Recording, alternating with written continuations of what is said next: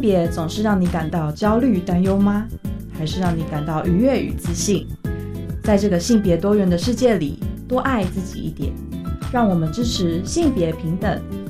欢迎收听教育电台性别平等 Easy Go。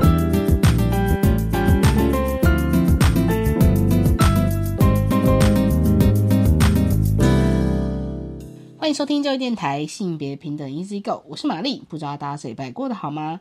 开工第一周哦，心情有没有调试好？像我自己呢，也是呃放了七天假，今年年假比较短嘛，所以其实把握时间哦。啊，之前也跟大家分享过，跟我妈妈一起出国玩，让她今年的年假呢比较轻松。但收心的时候的确还是有一点辛苦啦。好，那希望大家可以听我们的节目呢，一边准备好迎接新学期、新的一年的工作挑战啦。那今天的性别大八卦呢，稍后会跟大家分享一则新闻哦，是关于教育部定定学校的性平委员资格，曾有性别歧视行为不可担任哦。那这是配合我们在去年度的一个性别平等教育法修正公布的相关的资讯哦。那稍后呢，来跟大家分享相关的新闻。今天的性别慢慢聊呢，又是我们的性别读书会啦。在上个月呢，我们有跟大家哦进行一个我们的新的计划，就是我们会选择一季跟大家读一本性别好书。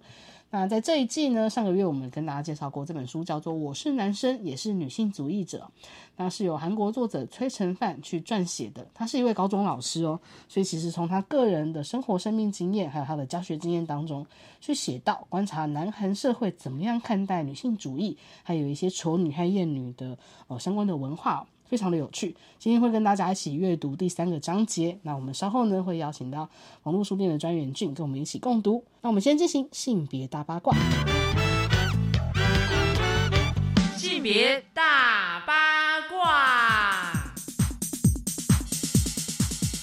今天的性别大八卦要跟大家分享的新闻哦，是关于教育部定定学校的性平委员资格，曾有性别歧视行为不可担任哦。那这则新闻呢，其实是随着去年啊我们性别平等教育法的修正哦，那教育部呢研拟了各级学校性平会的设置准则草案，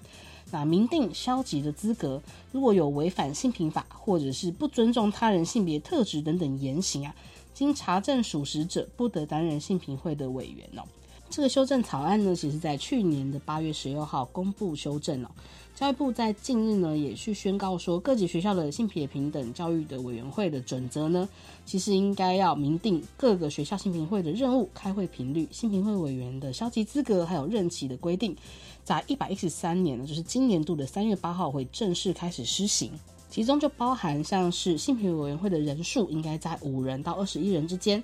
以校长担任主任委员呢。那女性委员呢，应占总委员人数的二分之一以上，可以聘任教师代表、职工代表、家长代表、学生代表，还有性平教育相关领域的专家学者当委员。那学校的性平会呢，每学期至少应该开会一次啊，委员呢应该有二分之以上出席才可以开会。如果说呃出席委员超过半数同意啊，那才可以做决议哦。所以其实是蛮严格的去制定出开会的人数、开会的方式哦等等的。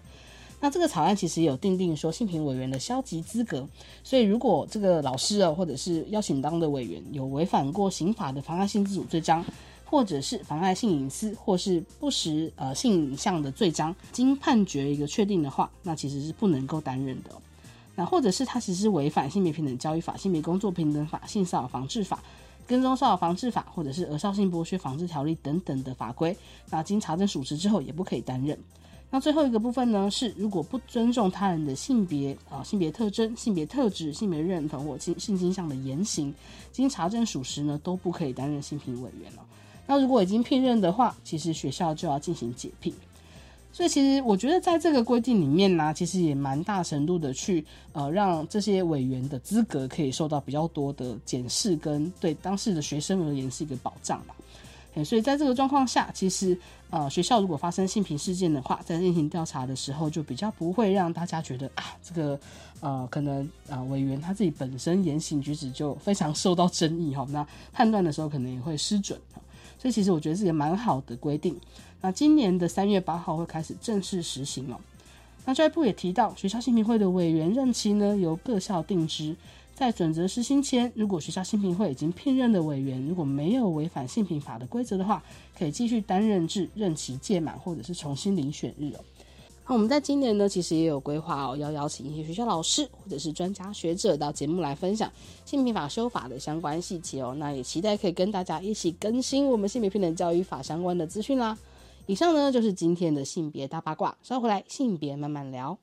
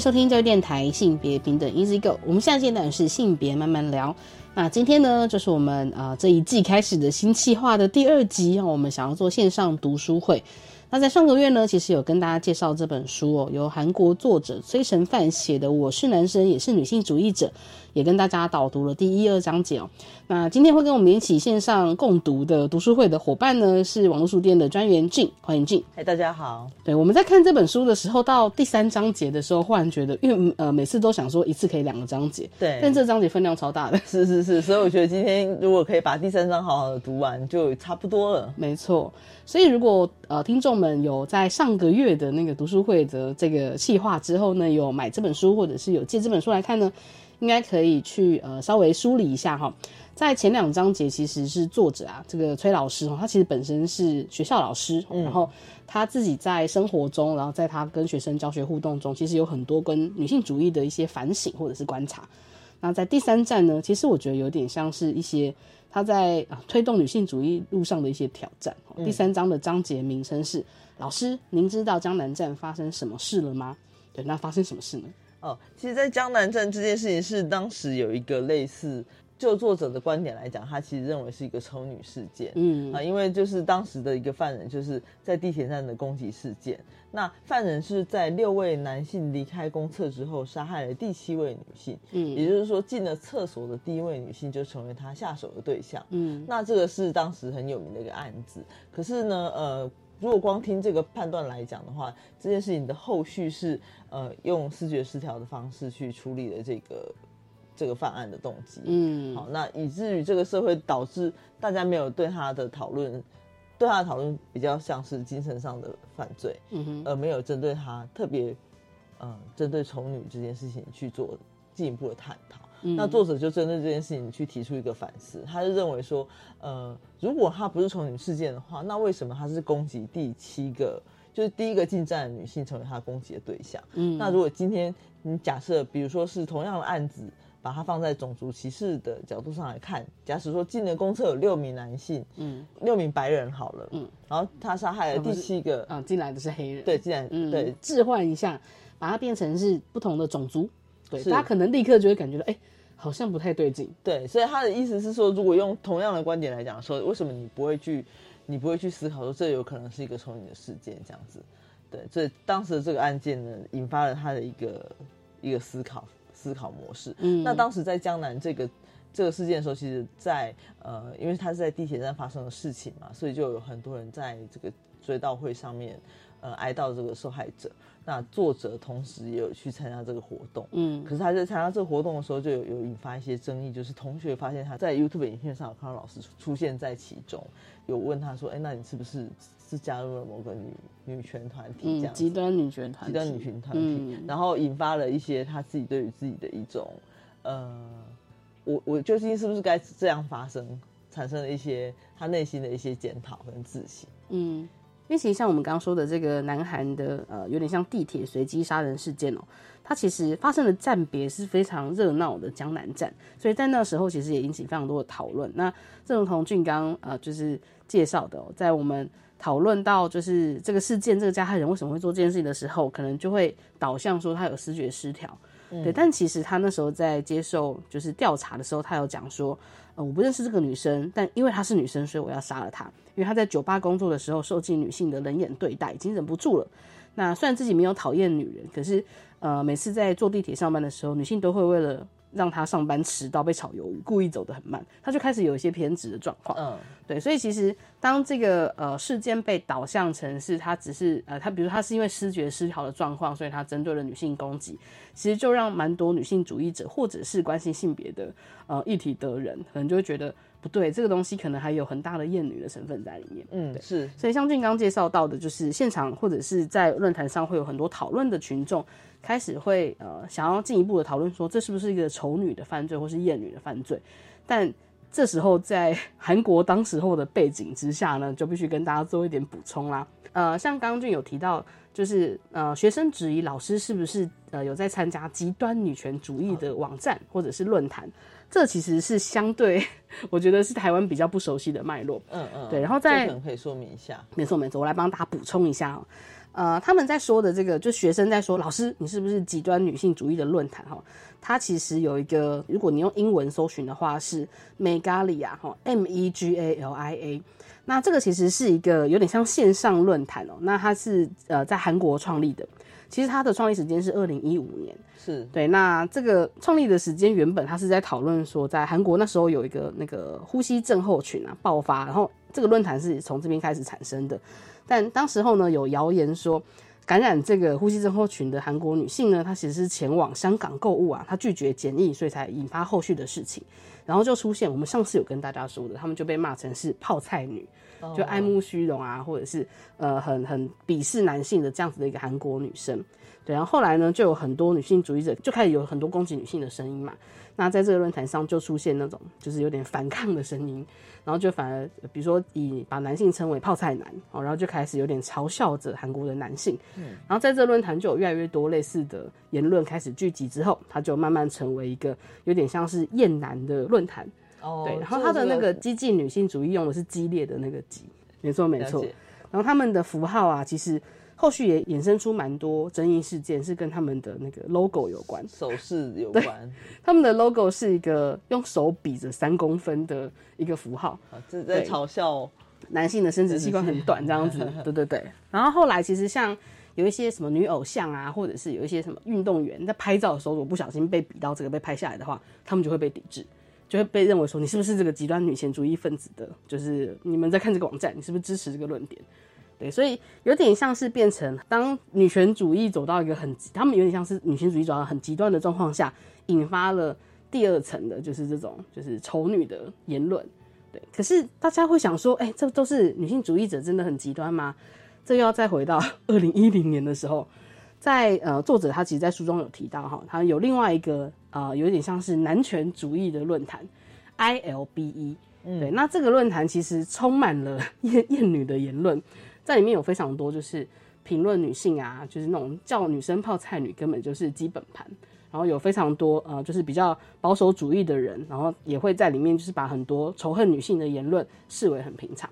对，所以大家可能想象说，为什么韩国会有极端的女权主义？可能还要再回到在那之前，韩国的网络论坛上其实有一群非常非常厌女的存在。哦，所以我觉得那是相对于这个厌女存在的一个反制吧，所以有点自然就会像这样有不同的团体针对这样的声浪去各自各各各拥护自己的立场。没错。那对于老师，就是像那个作者，他是老师嘛，对他而言，他觉得比较困扰的一点是，可能很快速的在我们讨论，比如说我是不是支持女性主义的时候，大家就会开始试着帮你讲说，你是不是极端主义者？是，嘿，那对他而言，他当然会觉得，其实不管是那个厌女的论坛，还是那个很极端的女权的论坛，其实都不利于讨论嘛。对，可是呃，通常在网络上的论战就很容易沦为你是不是这个极端主义的这样子的一个讨论。嗯对，所以补充背景给大家知道。是，然后这件事情也让他在那个班级上，因为被质疑，然后后来他在自己任教的班级里面的男学生，也就对他采取一种上课就是呃不予理会、比较冷淡的态度，也让这个老师的教学上有点受挫。嗯他的书中有讲到说，他因此有稍微收敛自己的一些行为哦，嗯他就想说，那他就不用在这个课堂上去讲这些事情。嗯但是这个也让他后来觉得说，呃，其实他他沉默的这段时间，少了机会去跟学生做更多的互动，嗯然后错过了一段很好的跟大家教育的时期。后面他就是感觉到，呃，在在比较后面章节，他有因此而感觉到比较有点后悔，嗯，因为其实他他选择是当他变。当他第一次遭受到这样的质疑的声浪的时候，他也觉得说：“哦，那我可能就不要说那么多。”嗯，但是其实这样就失去了彼此可以去理解或了解女性主义的一个机会。没错。其实我觉得在台湾的教学环境，有时候也会出现类似的状况。理解，对，就是当你在讨论一些呃某一种，比方说跟呃某些社会事件，或者是有些是跟个人价值有关的，或是跟性别议题有关的，好像需要比较详细的解释，或者是你可能要先把你的立场和论点先呃分享出来，然后。比方说，像我们在讨论的时候，像我，我有在设想，假使我有一天被学生演讲的时候被学生挑战说：“老师，你是不是极端女权主义分子？”我可能会反过来问他说：“那你理解的这个极端女权主义是长什么样子？那其实女性主义又有其他什么样子？就好像可以借此来去做讨论。可是当事件变得很严重的时刻，我也理解为什么作者会觉得好难讨论，因为那时候就发生这么极端的事件，大家应该都很有情绪，所以在这情绪的催化之下，要进然后坐下来再讨论说，那为什么我们这时候在讨论女性主义，反而会被大家觉得说，哎，这是不是两个极端的碰撞或什么的？哎、但其实作为就是是那个作者后面有提到，他其实在讨论的比较像是男性有没有机会去设身处地的感受一下女性走在路上都可能会被杀死的这种哦，很可怕的感受这就回到他前面在讲的，他是说，难道你必须要去设身处地去想？想象成为你是那个受害者的心情的时候，你才有办法去理解女人的心情吗？嗯，对，难道难道非得要到那样的状况下，你才能够去体会别去同理别人的受到的那个？端你才可以理解吗？还还对还是说，只是在这种遇到时刻的时候，你只会大声疾呼说：“我不是这样的人啊！你们何必对我这样压迫？”就是像他前面在提到很多的，的男性会觉得被指责成是加害人，就是都对女性施暴啊等等，所以会有一些呃男性会观察到男学生的焦虑是，我不是这样的人，为什么好像现在都在讲到对讲说仇恨女性的犯罪，那所有的男性都是潜在加害人呢？然后这个焦虑感也会很不利于讨论。是，那我觉得这个东西就是冲撞着他们的讨论，但他也认为说，呃，他可以理解到当时的一个社会氛围，其实是想要让这件事情不要朝向这个厌女的方向走去，因为呢，这样学校或者社会可以节省掉很多的成本在处理所谓的这些碰撞跟冲突。那他当然就是，结果这个状况变成说，因为负责人可能会觉得很麻烦或很棘手，然后导致于说这件事情到最后就是变成一个视觉失调的案子做结束。然后以至于社会大众其实少了这些认知，然后他们在那个悼念现场的时候，看我们刚刚讲的那个男性团体 I 也 L B E，ILB 也有去现场做，就是做抗议这样。我那时候刚想说，天哪，好挑衅哦！对，但他们他们的讲讲法就是，哦，没有，我也是在这边悼念嗯那个受害者啊，只是但难道大家不能够安静的在这里，就是嗯呃表达出受害者的心情，这样就好了吗？为什嗯么要在这边大力疾呼，好像把所有男人都当成坏人这样子？嗯哼哎，这就是一种把自己放在那个要求被害人要有一个什么样的姿态。我觉得对是这是这是什么社会运动当中在讲的？呃，其实你不应该去要求说被害人要有一个什么样的被害形象，嗯去，符合大家的要的标准跟要求，对吧？对啊，难道我不能够大声疾呼表达我的悲痛吗？嗯还要符合大家的期望，这样子，我我我觉得这个点上，它只是个抗议事件也很明显的表现出社会大众中有一群人是无法理解到为什么大家要对这件事情这么的生气。嗯，对，那这是作作者觉得感觉到很无奈的事情。没错。呃因为韩国的当时候的文化，就是你现在可以想象到，它是发事情发生在二零一七年，然后一零年的时候，网络上出现了极端厌女的社群；二零一五年的时候，出现了极端厌男的社群。那在这个两方的碰撞之下，在发生一个丑女杀人事件的时候，那这个时候可能在网络上的论战，或者是在现场的悼念活动，都出现很多冲突的状况，就像俊刚介绍的。嗯嗯，比如说我们在提到这种冲突的那个状况啊，其实有点像是那个艳女的那个论坛啊，它其实呃非常的，诶、应该说它的那个人数其实很多。诶、他有提到说，其实他的那个账号数量啊，是韩国的那个人数，那个总国民人数的三分之一。嗯所以感觉这个呃论坛充满了各式各样，就是你身边我身边可能都会出现这样的人。所以我之前在那个网络上收取资料的时候，也有人在提到说，大家可能都会幻想韩国欧巴都是像韩剧一样的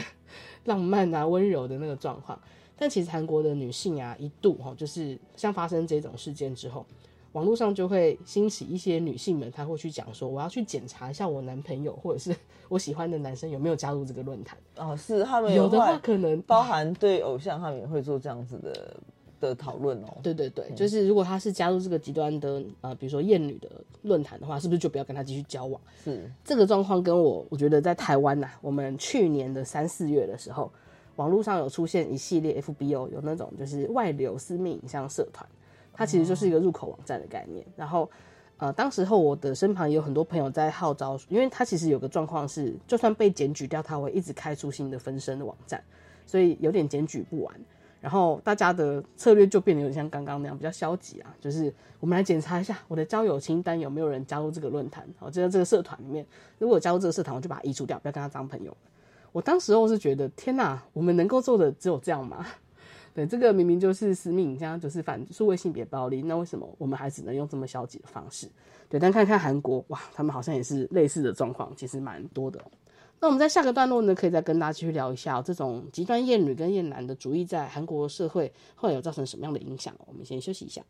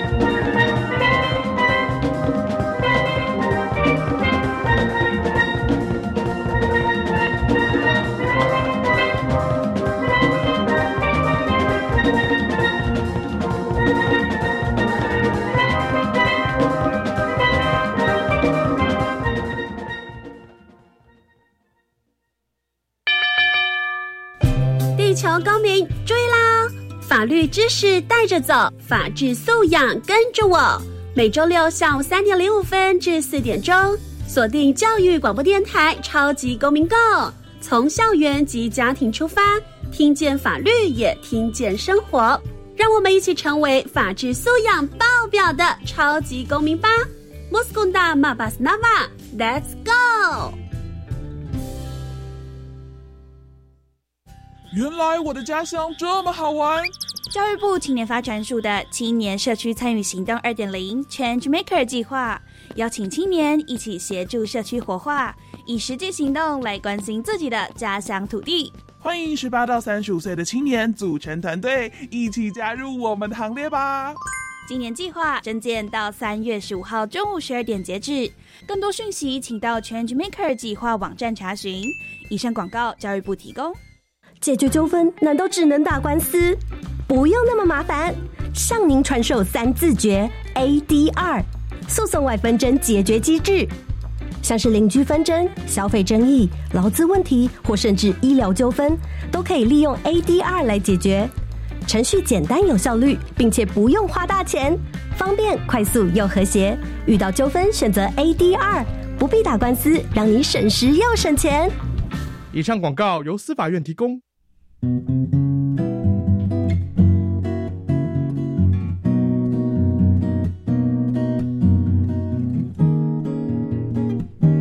我是苏命苏米恩，你现在收听的是教育电台。哦，朋友们，就爱教育电台。耶耶耶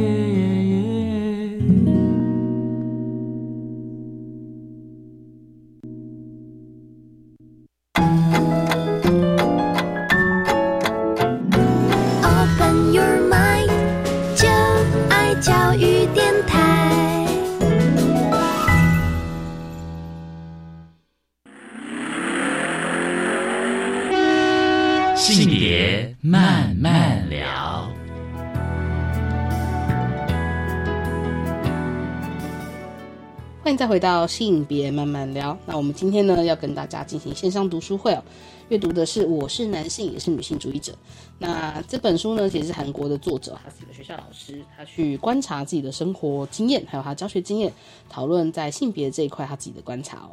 那我们在第三个章节呢，其实是从江南随机杀人事件，它特别是针对女性的一个仇恨犯罪来谈起。那他后来有介绍到韩国有一个极端的呃丑女的论坛哦，那叫做 ILBE。其实我不是很确定它的那个发音，所以我就把拼音念出来。嗯，是。嘿，那第呃接下来我们要进行的这个小节呢，它是在讲说不见伙伴踪影，只见 ILBE 的旗帜飘扬哦。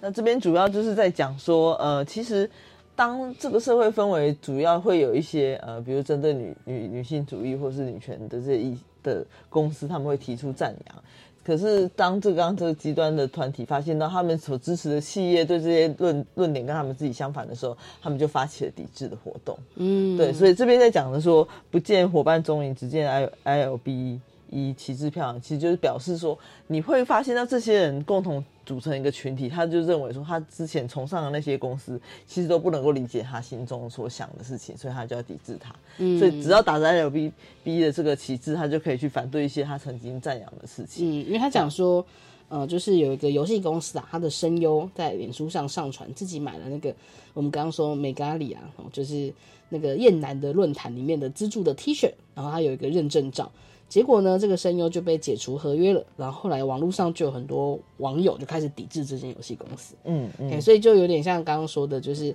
厌男的论坛开始抵制，说，哎，你是不是支持这个极端女性主义？那我就不要支持你们。哎，其实这个有一点像是什么？就是这个是消费者观点啦。消费者观点常会去抵制某些自己不赞同的事情。没错。那通常这个都只会发生在，比如说今天你是一个什么食食安危机的公司，嗯那你会去指抵制那个公司的产品。可是你看现在的处理方式说，我不赞同你提出来的支持某个理念，跟我意见相反，我就抵制你。嗯，好，呃，不是你犯了什么天大的错误，只是因为你去支持了。他可能怀疑你去支持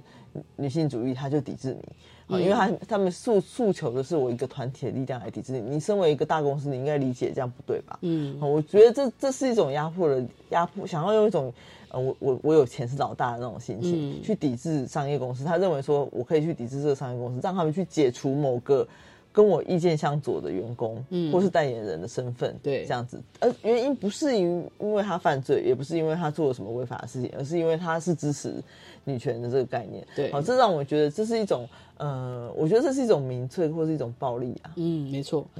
嗯，然后作者其实是有提到，就是理论 理论上嘛，或者说。呃，要在进步社会有一些讨论，或者说社会得以进步，其实应该是你要去了解，比方说我们支持的理念，我们支持的想法是什么，你再去评论嘛。是啊。但其实呃，像刚刚的那个，就是刚我们提到那种厌女跟厌男的团体的互相的攻防呢，对作者而言，他就有点像是觉得，其实你根本不认识，比如说你不认识西蒙波娃，你就开始批评女性主义，不是很奇怪吗？或者是你会觉得呃，你不了解马克思主义，开始批判资本这件事，这也很奇怪嘛。所以他就会觉得，老实说，能够讨论其实才是关键。可是很多时候，在发生一起事件的时候，大家看到的都会是我的价值观跟你的价值观不相符合。那在这件事情上，我们就没有什么好讨论的了。嗯，那我觉得，其实，在台湾，其实，在比如说前几年公投的事件的时候，也有一点这样子。哦，那很明显可以感受到那个资讯，比如说资讯是被操弄过的。或者资讯被，比如说跟公投有关的资讯，说有假新闻，也被切得很片段。所以你看到的东西不见得是事情的全貌的时候，很容易就会被网络文章或者是那种内容农场的文章，或者是奇怪的懒人包牵着走。嗯，其实未来的时代，这个状况应该会更普及。对啊，对啊，因为大家看到的资讯其实都很片段。没错。那你如果去离清那个背后真相，可能是更加困难。老实说是这样。对对，所以他在这边在讲的是说，呃，他就去反思，那这个丑女情节从何而生？有很多男性主张，一切源自于这个男性比女性生存。更难的时代，我看到这句话的时候，我真的傻眼哎。但是可能真的在那些男性的状况下，他觉得现在这个时代对我来讲很不利。嗯，我其实觉得被压迫这样，没有到应该说，身为生理女性的我们感受到的跟生理男性的压力可能不太一样。但作者后面就有厘清，这个压力到底是什么？它是女性带给男性的压力呢，还是父权文化带给？男性跟女性都有感受到的压力，嗯，是对，在通常我们没有办法很好的理清的时候，啊，很多主张就会变成是，你看女人过得很爽，然后在 韩国，我看到一个超级好笑，是他说韩国男性也会抱怨说，女性都不用当兵啊，所以才那么没有纪律。我想说，哇，这个在台湾也很常听见，很 很常听见啊。然后都会认为是说你没有吃过这些苦，所以你你为什么可以享受这么好的权利？对，啊，会有这样会有这样的概念，这样，或者是都是老公拿回家拿钱回家，那你为什么呃还要嫌累？还要嫌累？类似这样的状况，它通常都是来自于这个，其实是父权社会给男性的一些压迫。对啊，要求你要负担更多的家庭责任的时候，或是你要五子登科。对，但是这个价值观，就算看他们会抱怨说啊，是不是女生在挑老公的时候都会觉得，哎，挑老公结婚就一定要男生要有房子啊，然后那个压力就会变成是男性跟女性之间的对立。但是那种呃，男性要做到什么事才是一个成功的男性，这件事情真的是女性给男性的压力吗？对，大家如果再退后一步看的话，会发现其实那个很多阳刚文化、父权文化在跟男生讲说，要怎么样才是一个好男人。好的成功的男人，这个标准其实有可能是父权文化去创造的，而不是女性创造。哦，是是。但我们都有可能在这个游戏规则里面挑了自己最有利的那个状态来玩，对啊。所以当然，呃，可以想象到这个压迫会导致，呃，可能男性会把矛头指向女性，因为他觉得是是，就像我们刚刚前面讲那个恭喜事件，他可能觉得那个那个别人看不起他，嗯，或者是害他工作机会变少。或是害他被炒鱿鱼等等的，他会有一个可以怪罪的对象，然后就会开始更加的厌恶女性。对，好，或者是说，呃，其实却没有，其实这一切都是因为父权的给予的压力啦。嗯，所以像作者也有提到说，男性在这样的压力下，其实活得比女人短命是可以想象的。嗯，对，因为他的确要背负着许多他加在他身上的那些条件，但是他如果你不试图去理解所谓女性主义诉求的是什么，或是嗯女性在意的是什么，你永远只会觉得自己好像是被剥削的那一方。嗯但其实，其实你你或许是那个既得利益者而不自知。嗯，对，其实很多纵观很多条件来讲，我们如果呃，作者在这这后面有加了很有一部分的讨论是他拿出很多数字来表达说，他们现在韩国社会许多男女不平等的这个条件跟现象。其实数字一摆出来，就会很明显的知道说，这个到底是哪一个群体是比较是既得利益者。其实数字就可以反映出很多的。呃，跟你想象中的状况是不一样的。比如说，其实它里面有在讲到说，大家常常在讲说马路有三宝，是台湾的讲法。啊，对，对，但在韩国他们有可能有别种讲法，那一样的就是在说，呃，女女生比较不会开车，但其实实际上的数字反映出来，其实是呃女性肇事率而肇事率言呐、男性的人数比较多的。是是嗯是。那这些东西如果数字一拿出来看，其实你会知道说，哦，跟你理解中的还是有落差、欸。没错没错。我那时候看到这个一些数字或者说一些刻板印象的时候，我那时候只是觉得，嗯，又好气又好笑嘛。对，因为比方说他在提到那个，呃，对不会开车，就是韩国也会有那种女生都不会开车的型。那像刚刚俊有提到，我不确定现在的听众知不知道马路三宝是哪三宝？大家可能会用三宝来描述说不会开车的人。但其实三宝啊是老人、女人跟老女人，嗯它同时 带有年龄歧视跟性别歧视哦。那对我呃那时候在讨，比如说我们之前会在讨论，就是那对开车这件事情而言，其实为什么会说女性比较没有，比如说不熟练开车？其实我觉得我们也可以回到父权文化要求的来想，你就想象一下，在开车，比如说开车的人是一男一女，然后我们是我们大学的时候，就有同学有车，然后我们有考上驾照。我像我自己就是大学暑假就考驾照的，大家都有驾照，大家都不是那么会开车。那这一群人里面有男有女的话，谁会比较有那个压力，或是会觉得啊，我来开啦，就是要拿起那把钥匙去开动这台车的？哦，当然是男生啊。对，就是，就是对男性而言，他压力是，对我要撑起这，我要来盯住，我要照顾我的身旁的朋友。对他而言的压力，在我必须做一个厉害的男生，或是我要做一个成功的男性，这是我要做的事情。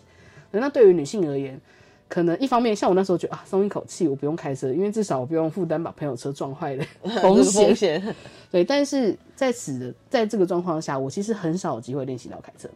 所以我其实从大学考到驾照至今，我都没有真正的自己开上路过，因为我身旁总是会有会开车的人。所以老实说，这个状况下，你当我们练习开车的机会变少了，嗯，其实出事的机会也高嘛。对啊，大这时候我我的我的意思是在想说，哇，玛丽正在为他就是肇事率 提供借口。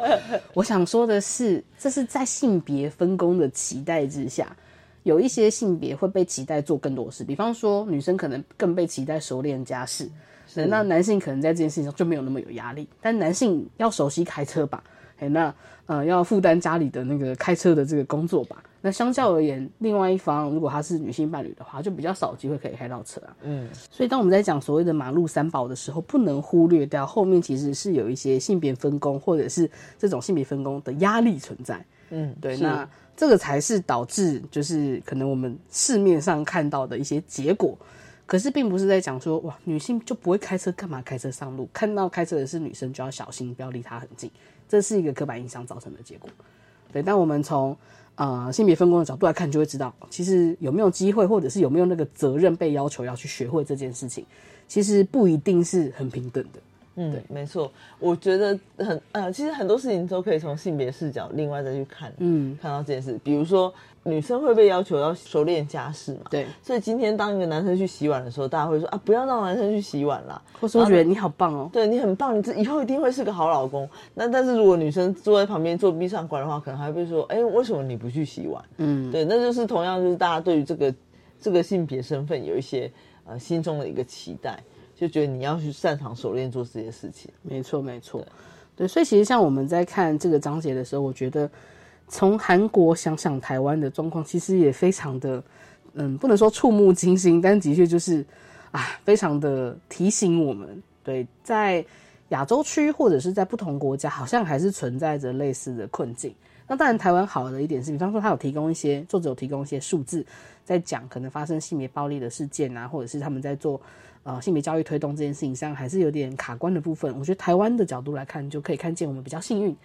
呃，也不能说幸运，应该说我们在早在二十年前就有很多伙伴、社运伙伴，或者是呃支持性别教育的老师，或者是 NGO 工作者，一起推动了很多性别相关的呃法律，或者是有很多是规则。其实作者里面刚刚提到那个江南案的事件啊，江南站的事件，他其实也有提到说，他们的社会因为这件事情的忽略被讨论，嗯，以至于他认为说少了很多大家去讨论有关性别平等这件事情的机会的时候，我就想到其实台湾那个时候，比如说像永志的事情，对对对，然后然后引发大家对这件事情，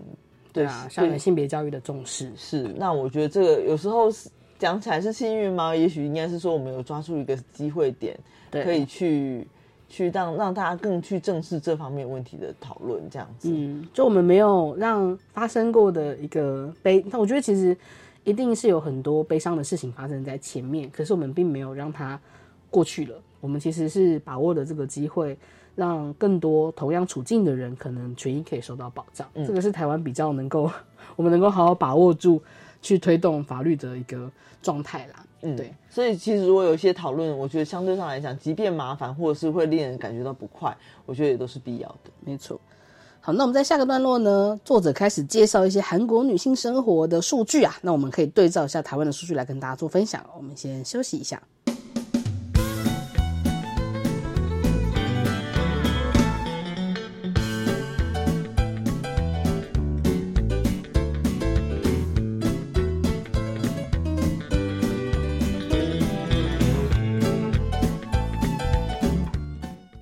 欢迎再回到性别慢慢聊。那我们今天要阅读的书籍呢，是《我是男生也是女性主义者》。那在第三章节呢，其实他提到了、哦、从统计数据去看韩国女性的生活，我觉得对照台湾的状态，其实非常的相似哦。嗯，是，当然我们前面有讲到他，他这个章节有非常非常多的数据哈，我们等一下可以再来看看有关于这些数据的一些讨论。嗯那他前面有先讲说，呃，我们想可以先讨论一个概念是什么叫做反向歧视。嗯因为作者这边提到说，没有人会认为地铁的不爱坐有反向歧视，嗯也很少人觉得身心障碍者车位是对非身心障碍者的差别待遇。人们可以理解儿童票为何比成人票便宜，同意低收入的经济资源。好，那因为大家认为这些是弱者，可是呢，呃，有他这边写到说，二十到三十岁的部分男性中有五十七点六 percent 的人认为男性在南韩社会中受到歧视，而这个数字又让我再度傻眼哎、对，这边谈到的反向歧视或者是逆向歧视哦，在讲的就是可能对我们来说看到的会是优势群体，它比较有比较，比如说比较有利。嘿是你想象的就是，比方说白人会说我被黑人歧视了，因为嗯现在有反歧视法案，所以我现在在讲，呃，就是黑人比较低等就被被攻击了，那这可能是黑人对我的反向歧视。OK，大家听到之后会觉得怪怪的。呃，觉得很怪啊。但其实没有离我们那么远，因为像如如我们说的，其实之前在讨论到多元性别教育、同志教育的时候，也会有一些保守团体的呃社群会说，我们只要讲到性别教育，大家就会觉得我们讲的是不对的，这我们被同志歧视了。这样的言论其实不少见，所以所谓的反向歧视这件事情，我觉得蛮需要大家在听到一些就是我是不是被压迫的这个状态的时候，要稍微去理解一下不同的脉络，跟会不会我们不小心也掉到所谓的反向歧视里面，就是我站在比较优势的群体，觉得我被弱势的群体歧视了。对，那这个跟我们讲到的歧视概念其实蛮不一样的，也就是我们嗯通常就是觉得弱势群体会被优势群体歧视嘛。对啊，所以特别在出现这一种状况的时候，作者就提醒大家应该要小心。可是，在韩国的状况，很多男生都觉得女生过超爽的，哦我被我反而被压迫这呃样子。其实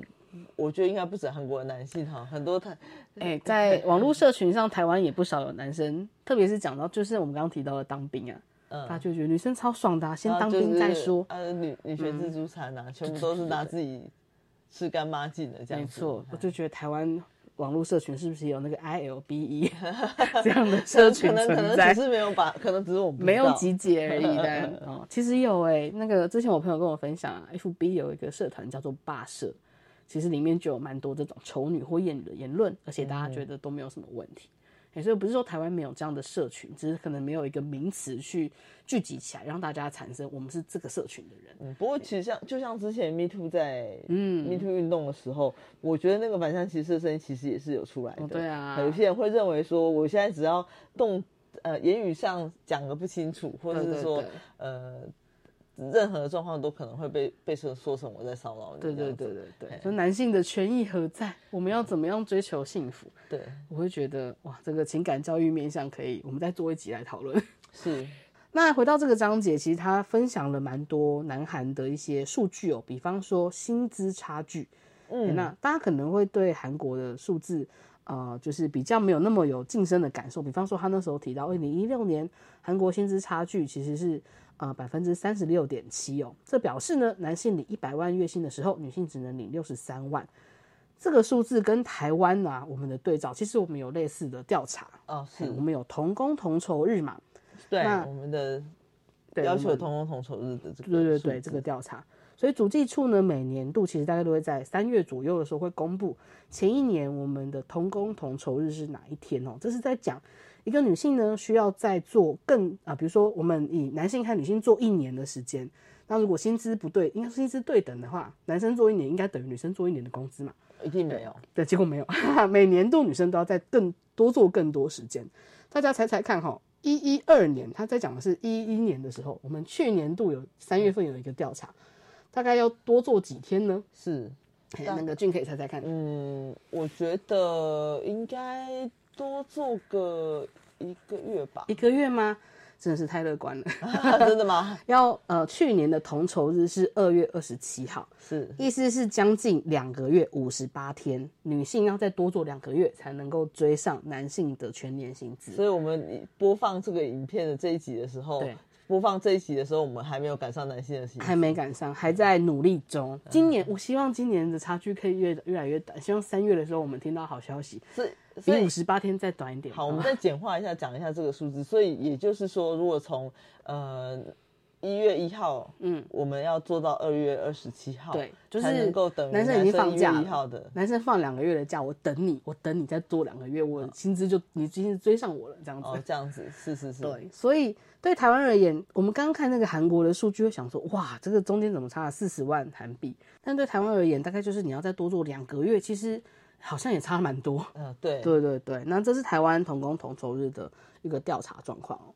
对啊，大家呃可能会想象到的是，哎，现在去一般的公司行号去挤薪，应该是用职位来去做区分嘛？那为什么会男性女性的那个呃薪资比例还是会有差距？哦，那当然啦，因为高阶主管女性比较少啊，没错，作者也有提到，南韩社会有职场的玻璃天花板，是还有结婚啊、生育啊、育儿会导致这种工作资历的差距，然后就会让女性她在参与这个，比如说我的小孩子要出生，然后我去呃请育婴假之后，那搞不好这段期间内我其实是有个升职机会的。可是因为就是社会比较期待女生要好好的育儿，或者是要享受这段亲密时光，你刚刚讲升职，我以为是哦，生生小孩的升职嘛，就是我要升等，工作升等的升职，就反而失去机会。是是，对，所以其实像那个我们之前有推荐给大家八二年生的金智英，哎，里面也有谈到育婴假的问题。其实女性取育婴假被认为是比较理所当然的，然后反而像那个孔刘的角色是一个非常体贴的队友哈，他就也想请育婴假，就被男男生同事们阻止说你不要啊，不要干傻事啊！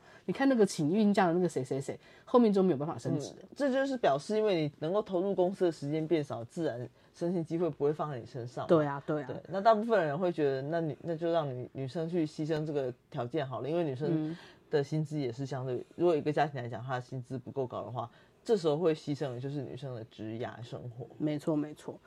所以像韩国社会啊，会有一个词汇叫做“妈虫”，他在讲说女生当妈妈之后，好像就变成吸干老公的血了，虫了。嗯啊，这个在金智英的电影里面也有讲到，有非常多男生会觉得，或者是甚至女性也会觉得，对啊，那个我才不要像那种游手好闲的家庭主妇，就变妈虫。嗯，其哎实大家都忽略了女呃家庭主妇的生产力。对啊，或者是她没得选，她的家人搞不好就觉得，哎，你老公薪水比较多，那当然是你去请育婴假，你离开是职场啊。是，嘿所以其实当我们在听到某一些刻板印象的词汇或者是攻击的言论的时候，我觉得不妨思考一下，它背后可能存在的结构性的因素哦。嗯，好，那我觉得这个东西，呃，其实考虑到的就是一个家庭究竟要去怎么样去做分工嘛。对，啊，比如说刚刚讲的那个妈虫，其实对于这个家庭主妇来讲是非常辛苦的，嗯以前是不公平的，因为是没有看到他们劳动的产能，嗯以及如果一个家庭真的没有这样子的照顾者的时候，你这个你要怎么样去负担下一代的的教育问题？嗯我觉得这是另外一层，大家的确要去思考说女人的一个选择。当然，我也可以选择说我在家里面选择当一个家庭主妇。那但如果我必须要接受到的是大家对我这个这个角色的一种轻蔑，那是另外一题的讨论了。没错，没错。对，所以其实作者后来就回复说，如果被问到韩国的丑女情节是怎么生长的话，怎么生出来的话呢？其实有很多男性会主张说，这是一个男性比女性更难生存的时代，所以丑女很合理啊，这样子哦。他就说啊，我真希望这些人可以去一趟俄罗斯。为什么他特别这样讲？因为可能有对亚洲人的敌视啊，所以男性走在路上可能可以感受到那个生命受到威胁的感觉。嗯他就说，要在这么极端的状况下，你才能够去理解，比如说对男性的这种攻击或者是恐惧吗？真的要走到这个程度吗？哈，我觉得他虽然讲的有点像是某一种呃对比或者是讽刺的语气，但其实真的带出一个绝望感，就是要同感同身受，真的好难哦。我们要怎么样去沟通这件事情？嗯，对，所以在最后他就讲到说，在韩国身为女性可能会发生什么事哈。嗯，然后我觉得他其实在这边作者擅长的是，他会用呃男性的角度去看到女女生的处境。嗯那比如说他其实常常看到的是，呃，很多人会对女生指指点点，比如说看见孕妇会说啊，要生孩子才行啊，死后才会有人帮我祭拜等等的、啊。这跟台然后湾一样呃，对，跟台湾一样。然后或者是说，呃，如果说，呃，要生女儿以后呢，才会有人养，这点我想要讨论一下。嗯他这边在讲的是养女防老的观念。他对对对认为呢，其实其实老了之后照顾自己的就只有女儿，这个呢跟数千乃压榨女性的历史是一脉相承的。嗯为什么这么说呢？因为其实大家会觉得说，呃，我老了以后，儿子都出去了以后，能够照顾自己。照顾的责任其实是放在女儿身上或，是女性比较会照顾，对，女 女性比较会处理这件事情，这样嗯子，哎、所以突然听起来好像是说啊，好，女生女儿比较好，但其实是想要把这个责任呢，还是让女性来承担。没错。那我觉得这个东西其实是，呃，你可以看到一个女生从如果能够安心的被生下来，嗯，好，可能已经不是那么被希望的生下来，因为毕竟不是男男生。对，那被生下来之后，好吧，那你就可以来养女防老，长大以后照顾我这样子。嗯对，然后或者在家里面帮忙处理家务等等的。然后呢，呃，可能念书不用念太好，嗯然后到学校了以后呢，呃，自己的穿着打扮要受到一些限制，嗯比如说呃，裙子不能太短啊，不能太贴身啊，要穿内衣，太刺激男生可就不好了。嗯然后谈恋爱的时候呢，也会跟你说，呃，你你就是要约束你自己的行为举止啊。然后选工作的时候呢，你也是要选择适合你的职业，因为呢，你除了读书跟就业以外，你还有结婚的机会啊。嗯不像男生，男生没有这些结婚的机会，你就只好好好念书。那女生就是这辈子最重要的决定，就是判断该让谁脱下自己的内裤。看到这个其实觉得蛮生气的。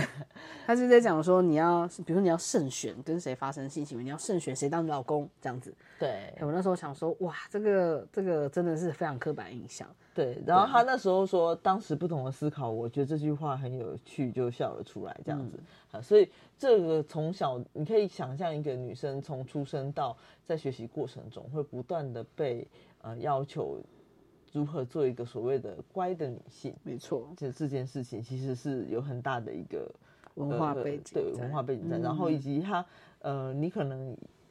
要很乖啊，你也不能够在外外宿太久啊，或嗯超过门禁，父母亲可能会觉得说，哎、如果你遭受到性骚扰或是怎么样的事情，可能都是因为跟你自己有关，这种检讨被害人的声音也会出来。没错，嗯，所以我觉得他这边在写的许多有关于韩国女性的事情，其实呃，我会觉得可以理解到说这个环境的压迫是、嗯是无所不在的。没错。他最后有一个我觉得有趣的小节标语说：“宽以待男，严以待女。”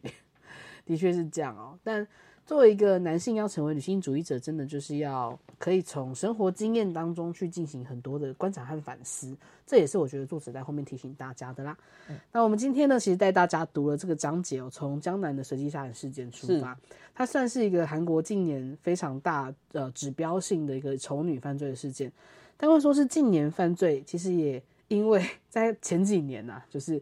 呃，南韩社会又发生了另外一个随机杀人事件，所以就是这几年间一直有很多讨论这样子的主题的呃一些视角出现哦，嗯对啊，嗯所以当然我们会很希望这个这样的仇恨犯罪可以减少，可是就像作者说的哦，可能要从女性主义的启蒙开始做起，让大家都知道这件事情的重要性，哦才有机会。是对。那我们今天呢，很开心可以跟俊在一起共读第三章节哦，因为这个章节其实谈了蛮多的主题，所以我们今天的导读呢，就只有导读这个第三章节。那下一次搞不好我们就可以把最后两章导读完了哦，跟大家一起进行我们线上读书会，非常的有趣哦。那谢谢俊，谢谢。